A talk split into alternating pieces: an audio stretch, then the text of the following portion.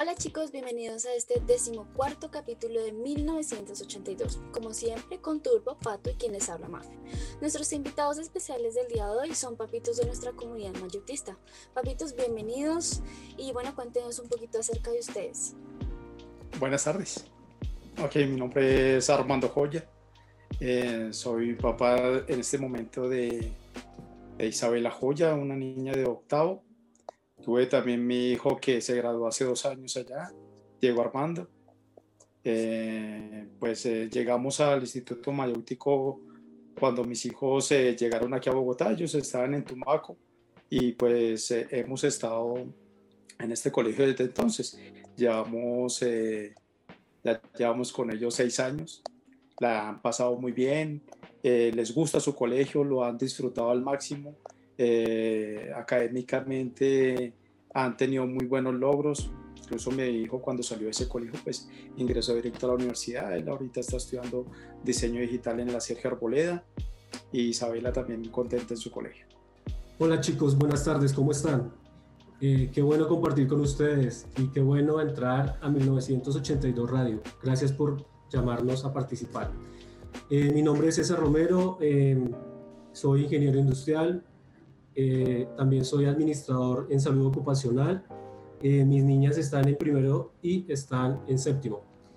Eh, pues, ¿cómo llegamos nosotros al mayéutico? llegamos porque María Fernanda necesitó cambiar de colegio, entonces estuvimos buscando y encontramos el mayéutico, nos pareció un buen colegio y ahora este año también pues ingresando la niña, la niña más pequeña también a estudiar Lina María, pues hemos encontrado grandes facilidades y una adaptación de ellas bastante grande.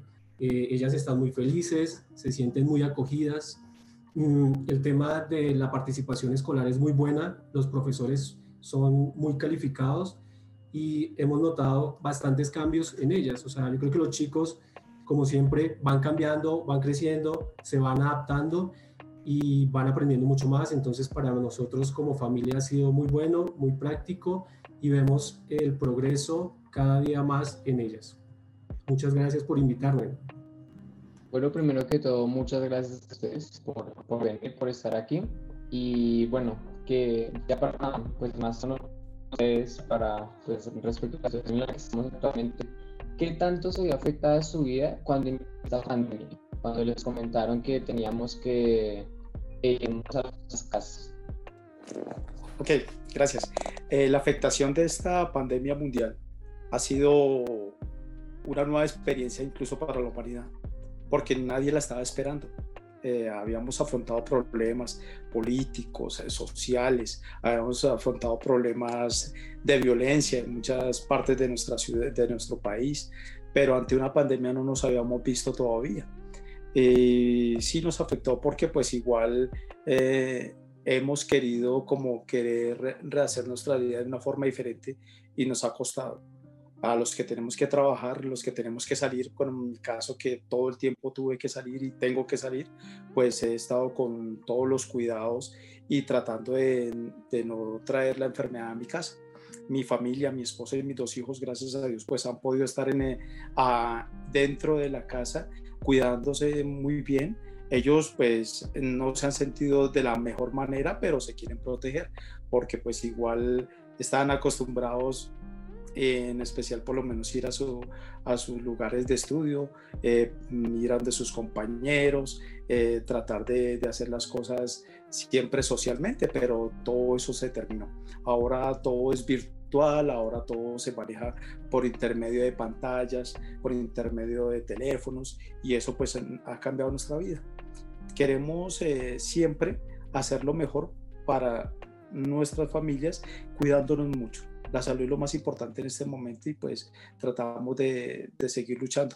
Si nos ha cambiado, hemos visto muchos problemas, eh, de pronto con nuestros lugares de trabajo, porque pues igual hemos visto que ha habido familias que han trabajado con nosotros a las que han tenido muchos problemas, incluso algunas han perdido sus empleos, han tenido que, que cambiar han tenido que adaptarse a ese, a ese nuevo fenómeno que se llama reinventarse y pues eh, solamente tenemos que estar con Dios en estos momentos para, seguir adelante.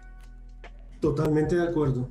Totalmente de acuerdo, porque yo creo que, eh, que tanto nos afectó a nosotros, eh, en mi caso, en nuestra familia particularmente, eh, es un adaptarse, eh, es como dar un inicio, es dar un vuelco a lo que estábamos haciendo cotidianamente. Yo creo que las vidas de todos se manejan a veces muy cotidianamente y se vuelven robóticas. Entonces, de pronto, este tema de pandemia ha, ha hecho aparte de, yo pienso que aparte de la afectación, también es la reinvención, como se dijo hace un momento, y también es como sacarle el buen provecho a las cosas. Creo que nadie de nosotros estaba preparado para enfrentar una pandemia y en este momento el hacer tantas cosas nuevas eh, eh, ha sido un poco difícil en cierto, en cierto momento porque creo que todos nos hemos eh, enfrentado a un tema de riesgo psicosocial eh, porque pues de todas maneras no es fácil estar encerrado por tan largos periodos de tiempo eh, compartiendo todos en conjunto, porque de todas maneras eh, los chicos se estresan, entran en sus temas de quiero estar fuera, quiero compartir, quiero estar haciendo otro tipo de cosas. Y para nosotros mismos también como padres es súper fuerte, porque en mi caso también he tenido que salir y yo pues por mi trabajo estoy fuera también, en algún momento estuve viajando a Barranca, Bucaramanga, y pues es un tema bastante fuerte ver cómo las otras familias o personas se enfrentan al tema de la pandemia y las otras familias resguardándose. Entonces sí es como un tema de reto, pero también creería que en este tiempo de pandemia todos hemos sacado eh, un buen provecho, un tema de reflexión para cada uno y un tema de reflexión familiar también y adaptación, bastante adaptación porque creo que eh, el adaptarse a un trabajo virtual o el adaptarse a unas clases virtuales para nadie es como tan fácil y menos de estar de, en, una, en un tema presencial y después decir, no, es que ahora nos vemos eh, a través de una cámara y vamos a realizar una cantidad de actividades que pues en muchas maneras o formas nosotros estábamos acostumbrados a hacer eh, face to face o teniendo al frente, en este caso de los muchachos, el maestro. Entonces, creo que es una adaptación, pero yo creo que todo trae sus cosas buenas y, de, otra, de una u otra manera hemos podido sacar un buen provecho a la situación. Sí, exacto, ya no mirando tanto, digamos, a la afectación, sino a cómo lo ajustaron a sus vidas, de cómo fue esa solución para buscar en la casa crear un espacio escolar, crear, digamos, un espacio en el que con el teletrabajo y el y el estudio de, sus pequeños, de sus hijos, no se viera afectado. Eh, bueno, ante eso, pues eh, creo que, que, estábamos en, en, parte preparados eh, como con tecnología. Gracias a Dios, pues creo que los hogares tenían en este momento la tecnología para, para hacerlo. No fue fácil implementarlo de un momento a otro, pero se hizo. Lo que vimos por lo menos en el caso de ustedes chicos en los colegios, cómo se, cómo se adaptaron de una manera tan rápida y tan buena, porque, porque verlos a ustedes trabajar de esa manera, eh, pues a uno, a uno lo, lo, enorgullece ver cómo los profesores, las directivas, todos hicieron sus mayores esfuerzos para que todo esto fuera posible, para sacar adelante esta cosa que nos cogió tan de sorpresa a todo el mundo. A nivel de trabajo, pues he visto muchas personas que que también les tocó hacer muchos esfuerzos. Eh, en mi trabajo, pues igual lo que le digo, a mí, a mí no se me dio la oportunidad porque mi trabajo es muy diferente. Siempre tengo que estar en la calle, siempre tengo que estar con unas personas a las que tengo que, que, tengo que darle acompañamiento.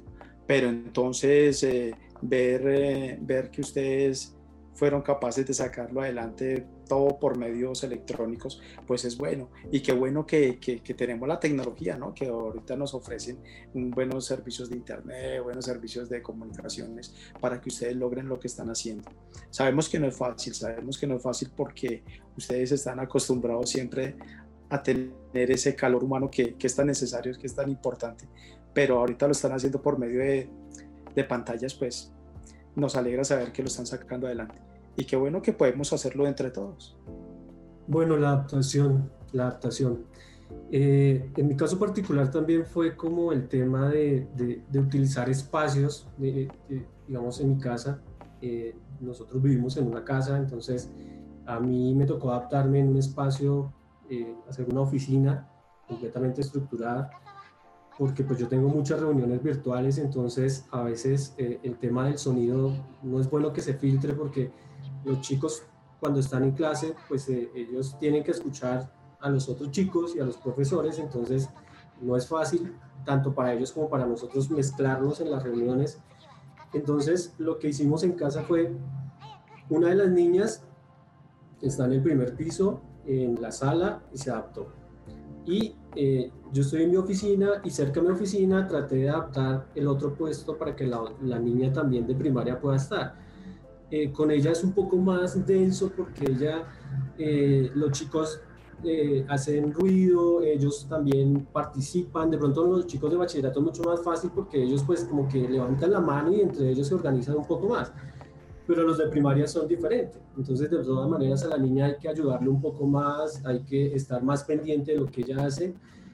Eh, he sentido que, de pronto al inicio, con el tema de la pandemia, se estresaban mucho, porque ellas eh, en el tema de clases, entonces a veces no, como que no, no entiendo, me hace falta, necesito, pero es que yo necesito preguntar, entonces se estresaban bastante, pero con el tiempo la adaptación fue grande y, ya para ellas es normal tomar sus clases, estar muy pendientes y, seguir el ritmo de la clase. Entonces, ha sido como que dentro de lo complejo, vimos también como esa adaptación como tan fácil. Entonces, eh, el Internet también jugó un papel bastante alto porque las fallas de Internet eh, no es lo mismo de pronto para mí estar aquí en la oficina que de pronto me puedo mover mucho más y el internet es mucho más, más ágil.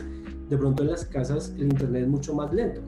Entonces cuando el internet se cae nos deja a todos quietos.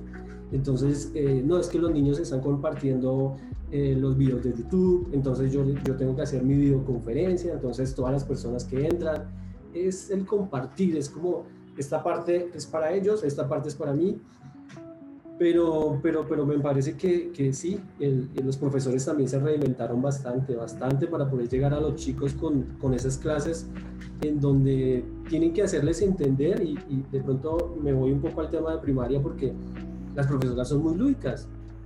O sea, a ellos los ponen con un juego y entonces mira el tablero y juega por aquí, escucha esto y entonces como que ellos se meten en sus rondas y en sus juegos y eso hace que, que capten la clase y entiendan lo que están haciendo. Y pues me ha parecido que, que, esa reinvención para todos, tanto para los maestros, para los chicos y para nosotros de papás también ha sido bastante grande.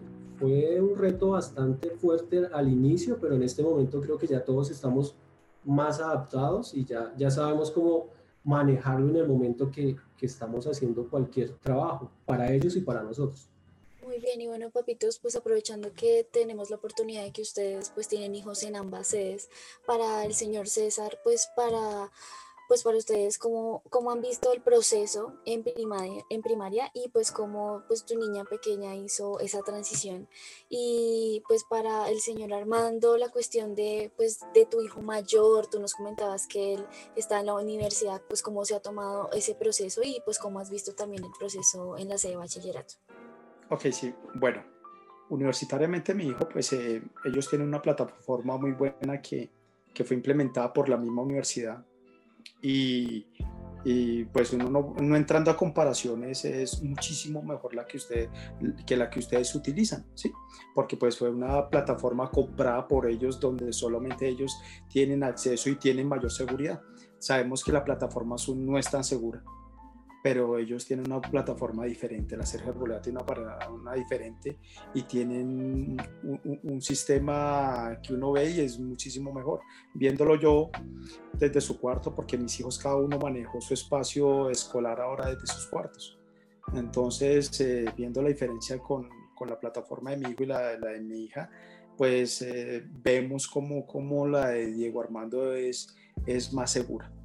Eso me preocupó mucho y todavía me preocupa porque la seguridad es un, ha sido afectada y, y, eso no, no, es un, no, es un, no es de ocultar y tampoco está, está, como, como eh, está como muy lejos de la vanguardia de todo el mundo en este momento. Pero qué bueno que, que ellos implementaron eso. Ahora, porque tuvieron los medios para comprarla, para comprar esa plataforma.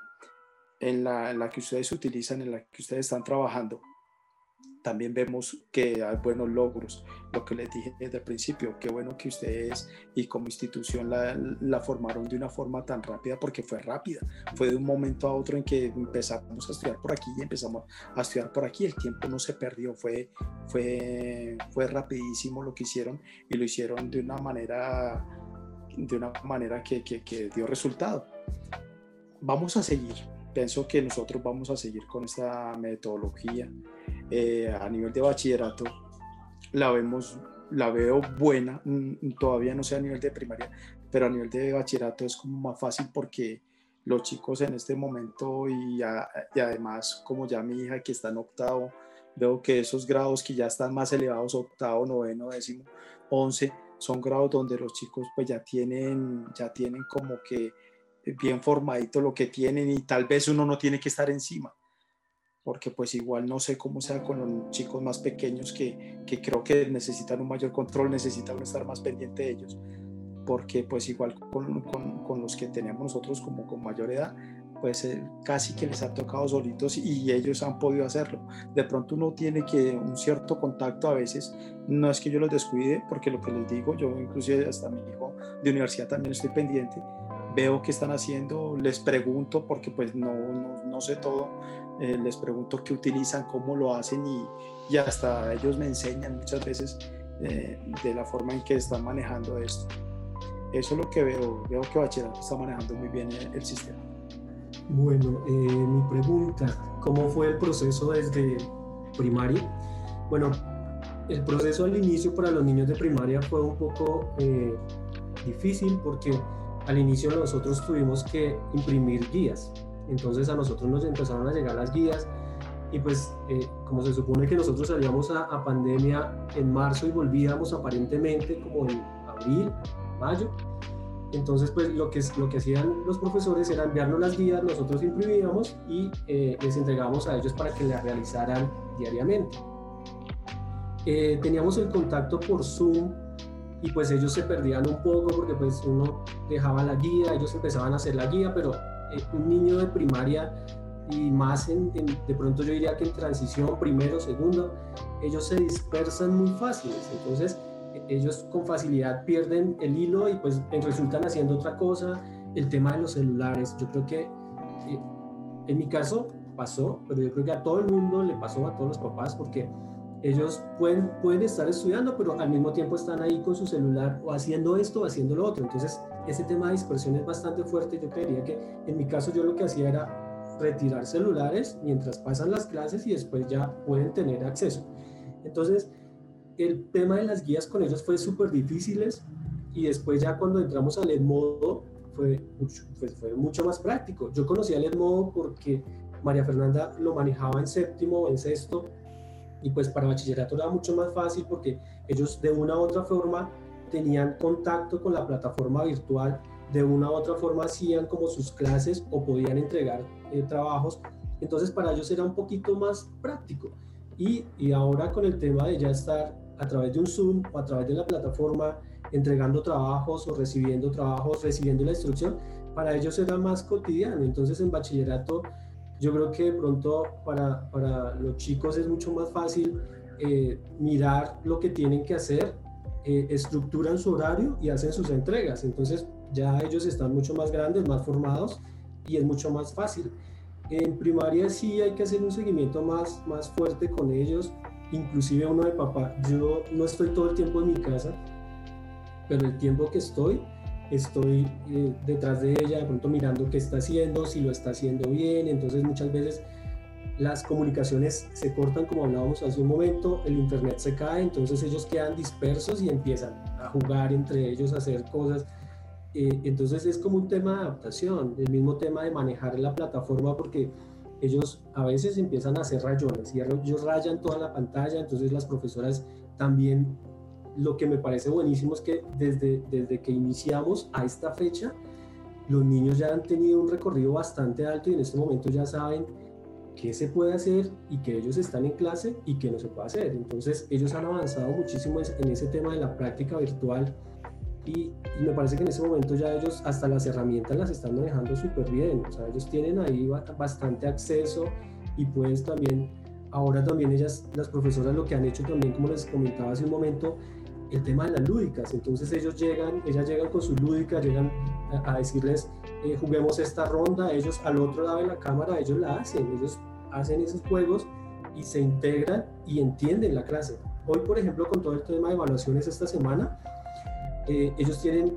algunos eh, por la plataforma de Quizzes, hacen los quiz. Entonces ellos ya saben a dónde se meten, cuál es su ID, lo colocan y por ejemplo hoy en inglés me pareció algo que, que, que ellas, digamos, mi niña sola hizo el quiz, o sea, ya no necesitó ni nada, solamente le dijeron, entra con este código, fue y presentó su quiz, sacó 100, eh, entonces estaba muy feliz porque sacó 100 y porque ella lo hizo sola.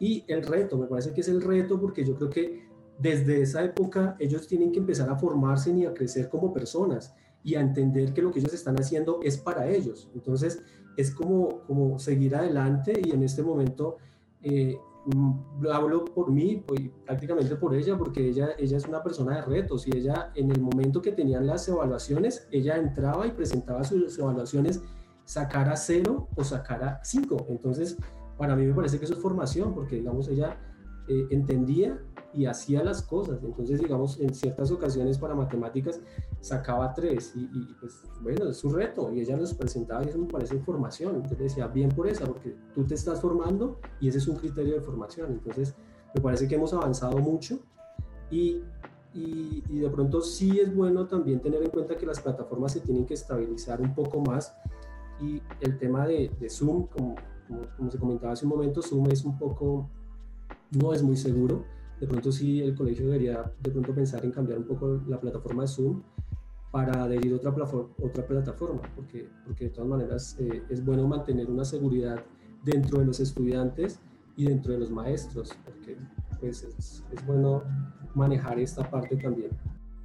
Bueno, eh, hablando más de la situación actual que estamos viviendo y que estamos presenciando en Bogotá eh, con respecto a la nueva normalidad, de que muchas personas ya salir y están haciendo reuniones otra vez. Eh, ¿Qué ustedes de este tema y acerca de una posible alternancia para el próximo año en el colegio? Bueno, eh, sí, sí, qué, qué, cosa tan complicada la que se está viendo ahorita cuando se, se, se, se soltó, por así decirlo, que nuevamente las personas salieran y, y empezaran como como si nada estuviera pasando. Están retomando su vida como si esto fuera un, un, chiste, como si fuera una mentira. Y lo estamos viendo, tanto en noticias, eh, en las calles. Hace poco lo vimos inclusive las celebraciones que hicieron hace poquito, el 31 de octubre, como, como la gente se desaforó tan fuerte y cómo, y cómo se descuidan. Tenemos muchos de nosotros, inclusive en mi caso tengo personas que mis hermanos trabajan en la salud y, y ellos nos cuentan cosas tan feas como, de lo, como se está otra vez aumentando los casos de COVID, que en un momento estuvieron como tal vez nivelados, pero en este momento otra vez están en aumento, están viendo cómo otra vez los hospitales se están llenando.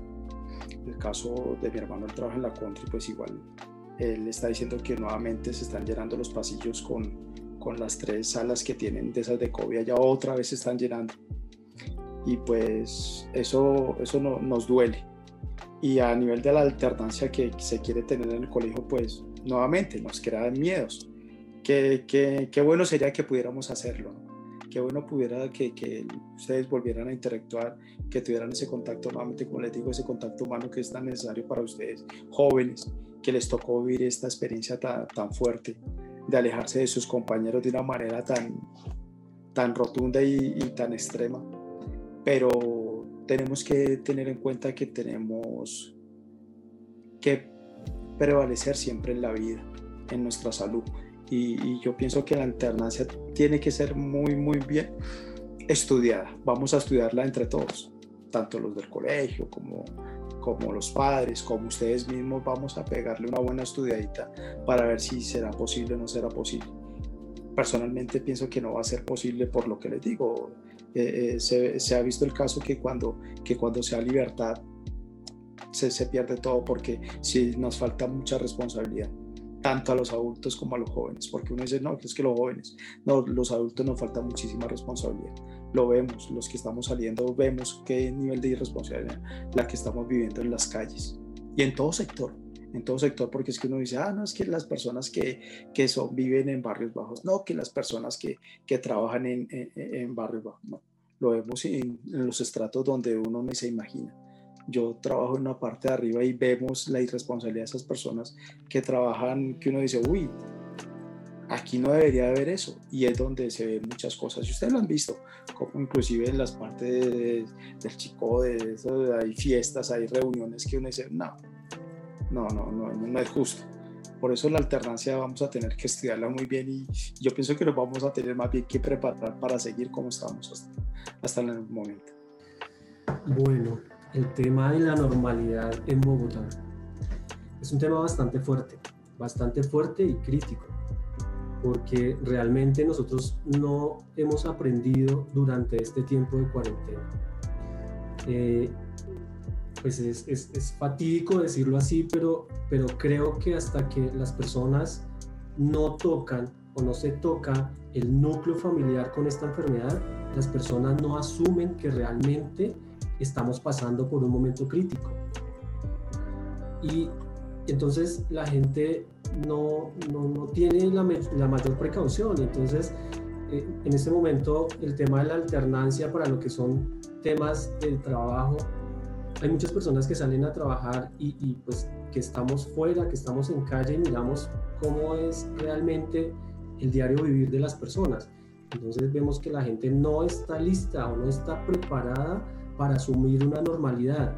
No yendo tan lejos, lo que está pasando, lo que muestran los noticieros o lo que muestra la gente en el centro, lo que están haciendo ahorita con Navidad.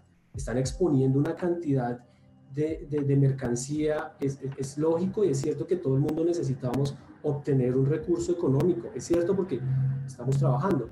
Pero yo creería que hay que, hay que mirar de otra forma y, y saber cómo poder llegar a, a, comprar o cómo, o cómo asumir realmente esta normalidad, porque la gente por estar encerrada eh, sale y cree que en su desaforo puede hacer todo lo que venía haciendo anteriormente y no es así, porque de pronto aquí laboralmente, lo digo porque nos, nos está pasando y tengo compañeros en este momento que están, eh, están contagiados de COVID y no se contagiaron acá en la oficina, se contagiaron afuera en sus movimientos diarios, porque no se protegen, porque no tienen cuidado. Y, y yo en ese caso digo, es, ¿qué estoy haciendo? ¿Para dónde voy? ¿Y mi familia qué? Entonces, yo creería que eh, sí debemos asumir que vamos a durar un poco más eh, en este tema de, cuarentena o guardados y que la alternancia al colegio, pues no sé, yo creo que, que, como decía don Armando, tenemos que estudiarla un poco más y mirar un poco más cómo se va a manejar esa alternancia en el colegio, porque yo creería que de pronto una reflexión, ustedes chicos están preparados para volver al colegio? ¿Realmente son conscientes que van a asumir una responsabilidad volviendo al colegio en una alternancia? ¿Ustedes cuidarían a los demás chicos volviendo a la alternancia? Porque pues aquí es un tema de que hablamos y, se tiene que hablar por, por cada uno, en nombre propio. Yo, César Romero, me comprometo a que voy a cuidar y voy a hacer eh, todo lo posible para no contaminar a nadie, pero los demás lo están haciendo.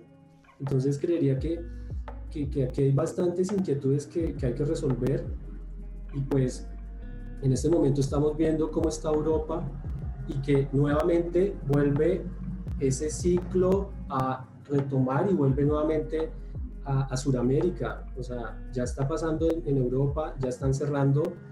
Esperemos que acá llegue ese ciclo, pero que no llegue tan fuerte. Pero si no nos cuidamos, de pronto puede ser también volver nuevamente a un encierro total. Pero desafortunadamente la gente no entiende que, que esto está pasando. Entonces, creería que no, digamos, la normalidad en Bogotá no se está llevando como se debería llevar. Sí, en parte comprendo esas palabras que dice, ya que Yo siento en el fondo que la verdad no estamos preparados para volver, ya que nosotros somos muy afectivos, aunque no lo queramos aceptar. Nosotros eh, somos muy afectivos en la parte del abrazo, del beso, de estar recochando, de estar cerca. Y además, como para volver a los colegios, yo siento que ni siquiera eh, poco a poco, porque principalmente en primaria y en, y en la parte de bachillerato que maneja de niños de, de primero y de quinto de primaria y de sexto a once ya de bachillerato que se la pasan es digamos eh, jugando se la pasan haciendo otros tipos de actividades y no están siempre tan concentrados al, a la clase. Y bajo la nueva normalidad que están proponiendo es de estar en el puesto como como si fuéramos esclavos. Yo siento eso, de que solamente haga esto, no se quite el tapabocas, no puede comer, porque esa es una de las medidas de bioseguridad para que no se expanda el virus. Y nada, yo siento la verdad que no estamos preparados, es hasta que salga una vacuna y nosotros podamos volver a un colegio, a una sede eh, educativa. Porque en el formato de alternancia, siento que matarían no matarían al estudiante, pero sí matarían al profesor, que eso es peor aún. Le estarían dando una carga tanto virtual como presencial. Entonces, hay muchos aspectos por ver, no solamente es en qué nos beneficia a mí, sino también en cómo afecta a los demás. Bueno, y no, y ya viendo que no todo es malo, porque, eh, porque creo que en esta pandemia nos ha enseñado a ser más fuertes, más resilientes, que, que eso es lo que creo. Eh, ¿Tendrán alguna anécdota que recuerden de esta, de esta pandemia, del encierro, por así decirlo? Pues Juan Camilo, dijiste una palabra muy clave, resiliencia. Nosotros esa resiliencia, esa resiliencia la observamos en, en los árboles, ¿no? Vemos cómo los árboles tienen esa capacidad de resiliencia, cómo ellos cuando a grandes vientos vuelven y aguantan y vuelven y aguantan. Eso mismo estamos haciendo nosotros, tomando ese ejemplo de los árboles que tienen esa resiliencia que necesitamos. Estamos viendo cómo tenemos que aguantar, tenemos que seguir adelante, tenemos que tomar más conciencia de lo que estamos viviendo. Esto es nuevo, habíamos visto muchas cosas, tal vez habíamos leído, de pronto habíamos escuchado alguna vez que hubo alguna pandemia mundial que también afectó mucho a la humanidad, cuando la famosa gripa española, y, vemos que para nosotros de pronto era lectura, era algo como, ah, sí, pasó algo así, pero, pero ahora lo estamos viviendo en carne propia y como experiencia, como experiencia, creo que nos va a servir muchísimo para más adelante. Eh, como anécdota, eh, nuevamente a mí me tocó salir todo el tiempo y yo pues tuve la oportunidad de estar aquí en mi parqueadero, subirme en, mi vehículo, llegar a mi trabajo y estar aislado. Trabajé con un máximo con una persona, máximo con dos personas y tuve, la, tuve esa oportunidad de mantenerme alejado y de no, de no como, como estar tan expuesto. Pero sí tuve compañeros, tuve personas que trabajan conmigo que tuvieron que estar muy expuestos. ¿Y qué pasó? Esa exposición muchas veces los enfermó, porque hubo personas que sí, con esa exposición se vio que estuvieron afectados. A nivel familiar incluso tuvimos un caso donde tuvimos una persona que murió. ¿Por qué? Porque los hijos, él no salía para nada, pero los hijos salían, tenían que salir, pero cuando llegaban no tenían los cuidados que tenían que tener. Y llegó a qué? A la muerte de una persona. Entonces, esas anécdotas tenemos que que tomarla no como, no como del todo malas, sino como que tenemos que empezar a tener mayor conciencia de, de, que no necesitamos que nos pase a nosotros en nuestros hogares, sino que tenemos que con esas experiencias que ya le pasaron a esas personas, tener cuidado. Vamos a cuidarnos mucho, vamos a seguir cuidándonos. Es lo que tenemos que hacer ahora. Eh, bueno, el tema de, de, de, anécdota, bueno, lo que me pasó a mí en esta cuarentena al inicio fue cuando a mí me, me, me pidieron que viajara y el viaje que me tocó hacer, me tocó hacerlo por tierra hasta Barranca. Yo salí de Bogotá y pues yo acá en Bogotá estábamos con un traje eh, antifluido, eh, con unas gafas, con doble tapabocas. Entonces salimos de acá, yo salí en la madrugada y obviamente ese frío en la madrugada es súper fuerte, entonces pues de aquí hasta allá, chévere porque el, frío no se notaba. Llegar ya a las zonas cálidas con este traje, eso era súper harto. Y menos en Barranca, que en Barranca estamos hablando de unos 28, 30 grados y con un traje blanco, o sea, qué cosas. Y entonces todo el mundo, no, ya usted viene de Bogotá. Entonces, el, tema de, de, llegar allá, el tema de la exposición, porque era mi primer viaje a Barranca con un tema de pandemia, que eso fue más o menos en abril, donde el tema de la pandemia estaba súper fuerte y era como que no mire, no haga. Eh, llegar a, Barranca o a los pueblos por donde pasábamos, nos bajaban, nos tomaban la temperatura, nos hacían pasar por unos filtros.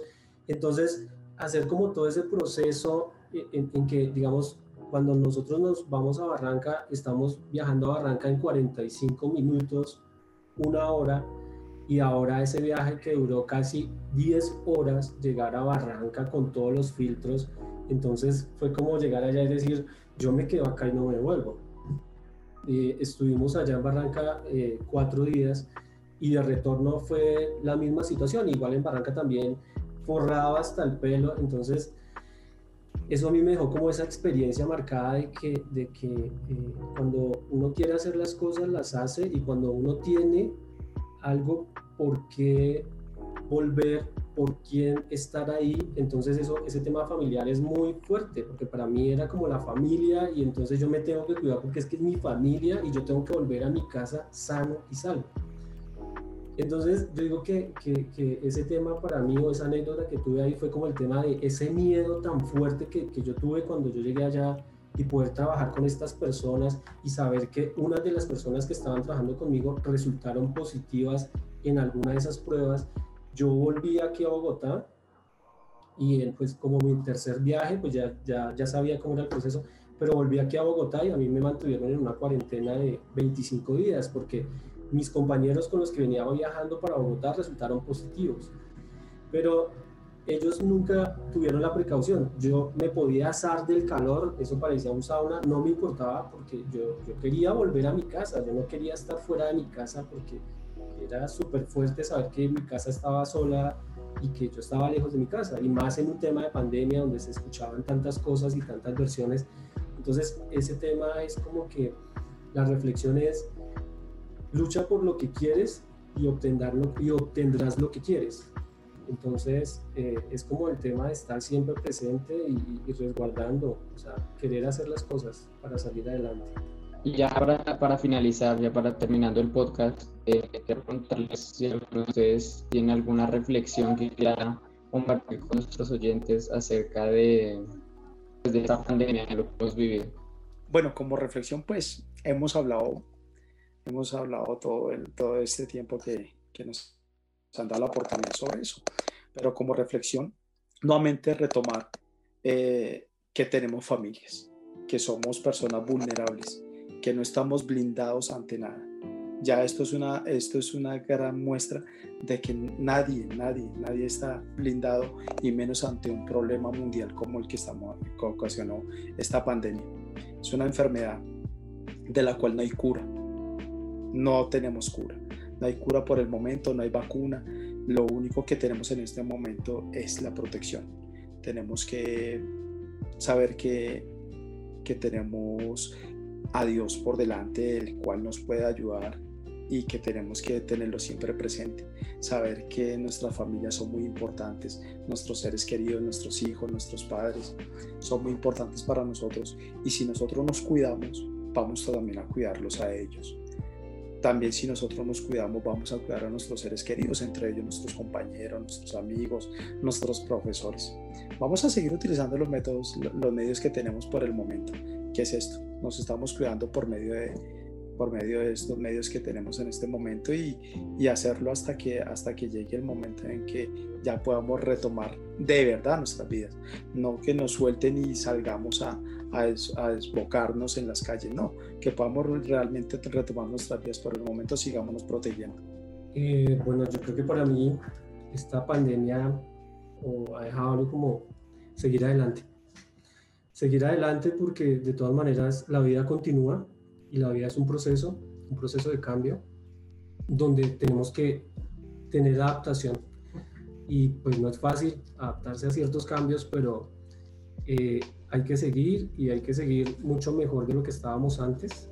Entonces es como eh, reflexiona sobre lo que sucedió para que continúes tu vida eh, mejor que antes. Porque de todas maneras, como lo decía don Armando ahorita, si nosotros no nos cuidamos, ¿qué va a pasar mañana? Entonces no perdamos el horizonte, sigamos adelante papitos, bueno, muchísimas gracias por estar aquí. Pues saben que esta emisora es de ustedes, de la familia del Instituto Mayéutico, y nos gustó mucho tenerlos aquí con nosotros el día de hoy. Muchísimas gracias. Y bueno, para todos nuestros oyentes, no olviden seguirnos en nuestras redes sociales como 1982 Raya al Piso y M Raya al Piso.